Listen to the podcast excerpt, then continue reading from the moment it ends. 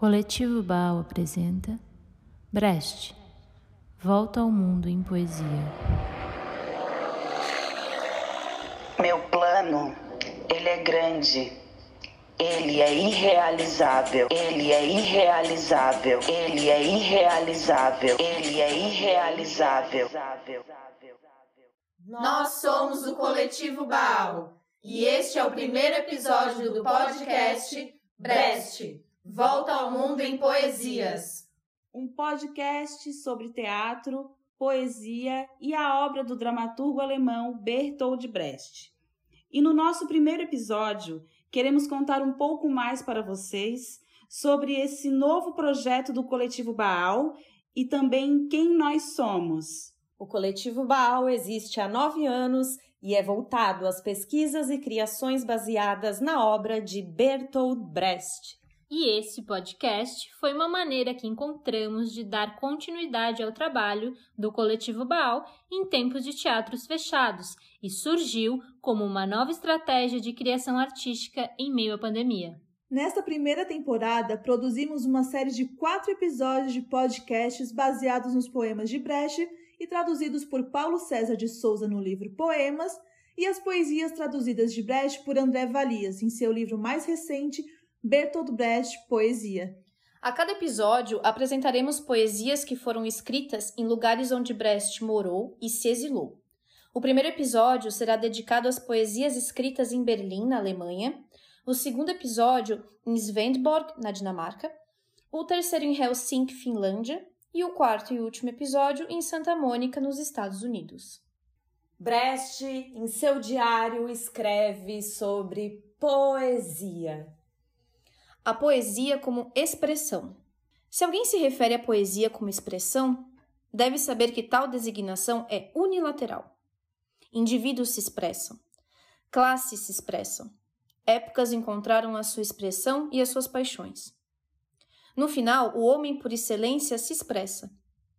Quando os banqueiros se expressam entre si ou os políticos, sabemos então que estão agindo.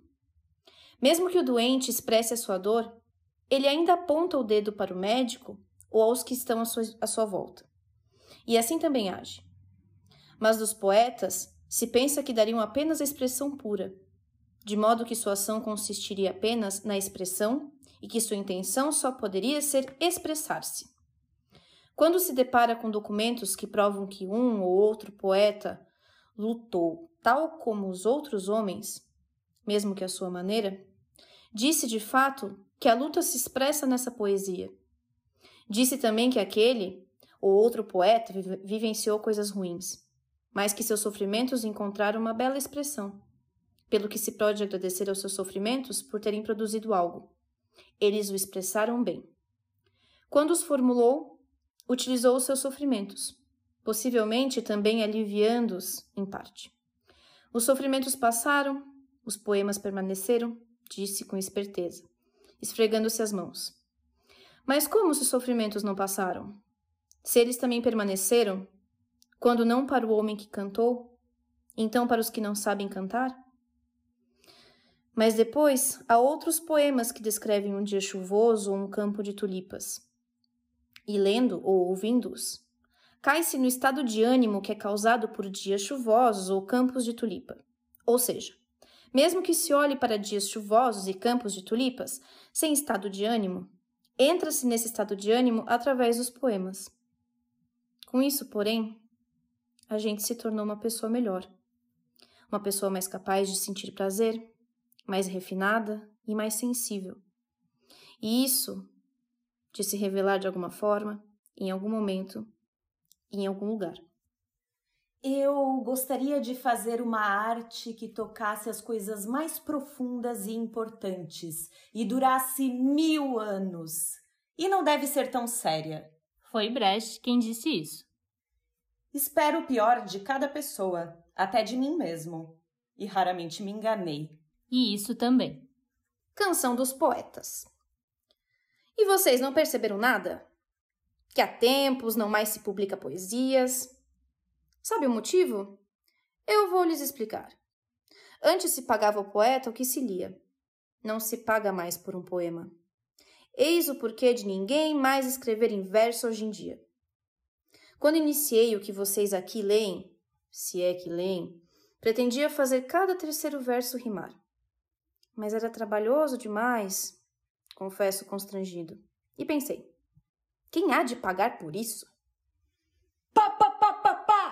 Merda! Algo está se aglomerando ali.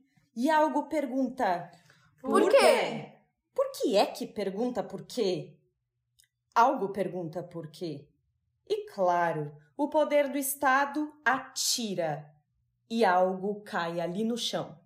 O que cai ali no chão? Por que é que cai logo no chão? O poder do Estado vê algo está na merda. Alguma coisa está na merda.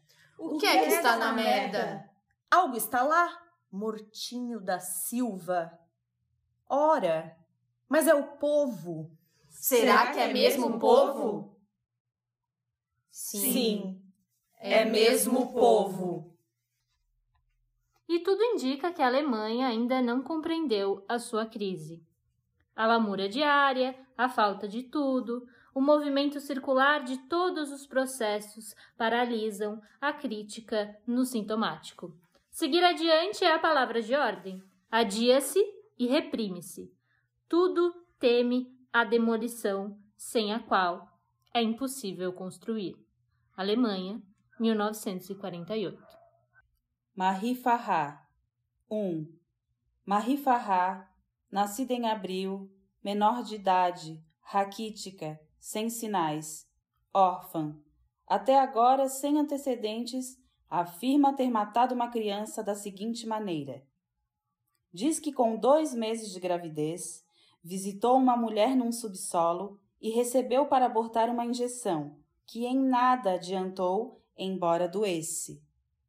Os senhores, por favor, não fiquem indignados, pois todos nós precisamos de ajuda. Coitados! 2. Ela, porém, diz, não deixou de pagar o combinado e passou a usar uma cinta e bebeu álcool e colocou pimenta dentro, mas só fez vomitar e expelir. Sua barriga aumentava a olhos vistos e também doía, por exemplo, ao lavar os pratos. E ela mesma diz: ainda não terminara de crescer. Rezava a Virgem Maria, a esperança não perdia. Os senhores, por favor, não fiquem indignados, pois todos nós precisamos de ajuda. Coitados. 3. Mas as rezas foram de pouca ajuda, ao que parece. Havia pedido muito, com o corpo já maior, desmaiava na missa. Várias vezes suou, suor frio, ajoelhada diante do altar. Mas manteve seu estado em segredo, até a hora do nascimento. Havia dado certo, pois ninguém acreditava que ela, tão pouco atraente, caísse em tentação. Mas os senhores, por favor, não fiquem indignados, pois todos nós precisamos de ajuda. Coitada. 4. Nesse dia, diz ela, de manhã cedo, ao lavar a escada, sentiu como se lhe arranhassem as entranhas. Estremeceu. Conseguiu, no entanto, esconder a dor. Durante o dia, pendurando a roupa lavada, quebrou a cabeça pensando. Percebeu angustiada que iria dar à luz, sentindo então o coração pesado. Era tarde quando se retirou. Mas os senhores, por favor, não fiquem indignados, pois todos nós precisamos de ajuda. Coitados. 5. Mas foi chamada ainda uma vez após se deitar. Marie! Havia caído mais neve, ela teve que limpar. Isso até a meia-noite. Foi um dia longo. Somente de madrugada ela foi parir em paz. E teve, como diria, um filho homem. Um filho como tantos outros filhos. Uma mãe como as outras, ela não era, porém. E não podemos desprezá-la por isso. Mas os senhores, por favor, não fiquem indignados, pois todos nós precisamos de ajuda. Coitados. 6. Vamos deixá-la então. acabar de contar o que aconteceu ao filho. Diz que nada deseja esconder. Para que se veja como sou eu, como é você. Havia acabado de se deitar, diz, quando sentiu náuseas. Sozinha, sem saber o que viria, com esforço calou os seus gritos. E os senhores, por favor, não fiquem indignados, pois todos precisamos de ajuda. Coitados. 7. Com as últimas forças, diz ela, pois seu quarto estava muito frio, arrastou-se até o sanitário e lá, já não se sabe quando, deu à luz sem cerimônia. Lá pelo nascer do sol. Agora, diz ela, estava inteiramente perturbada e já com o corpo meio enrijecido mal podia segurar a criança, porque caía neve naquele sanitário dos serventes.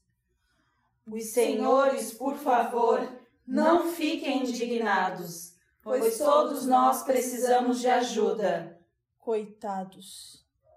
8. Então, entre o quarto e o sanitário, diz que até então não havia acontecido. A criança começou a chorar, o que a irritou tanto, diz, que com os ambos os punhos, cegamente, sem parar, bateu nela até que se calasse, diz ela. Levou em seguida o corpo da criança para sua cama, pelo resto da noite, e de manhã escondeu-o na lavanderia. Os senhores, por favor, não fiquem indignados, pois todos nós precisamos de ajuda. Coitados! 9. Marie Farrar, nascida em abril, falecida na prisão de Meissen. Mãe solteira, condenada, pôde lhes mostrar a fragilidade de toda criatura. Vocês que dão à luz entre lençóis limpos e chamam de abençoada sua gravidez? Não amaldiçoem os fracos e rejeitados, pois se seu pecado foi grave, o sofrimento é grande. Por isso lhes peço que não fiquem indignados, pois todos nós precisamos de ajuda. Coitados. Coitados. Pergunta: Como há de ser construída a grande ordem sem a sabedoria das massas? Desinformados não podem achar o caminho para os muitos. Vocês, grandes mestres, querem escutar discursando. Este foi um episódio do podcast Brest Volta ao Mundo em Poesias.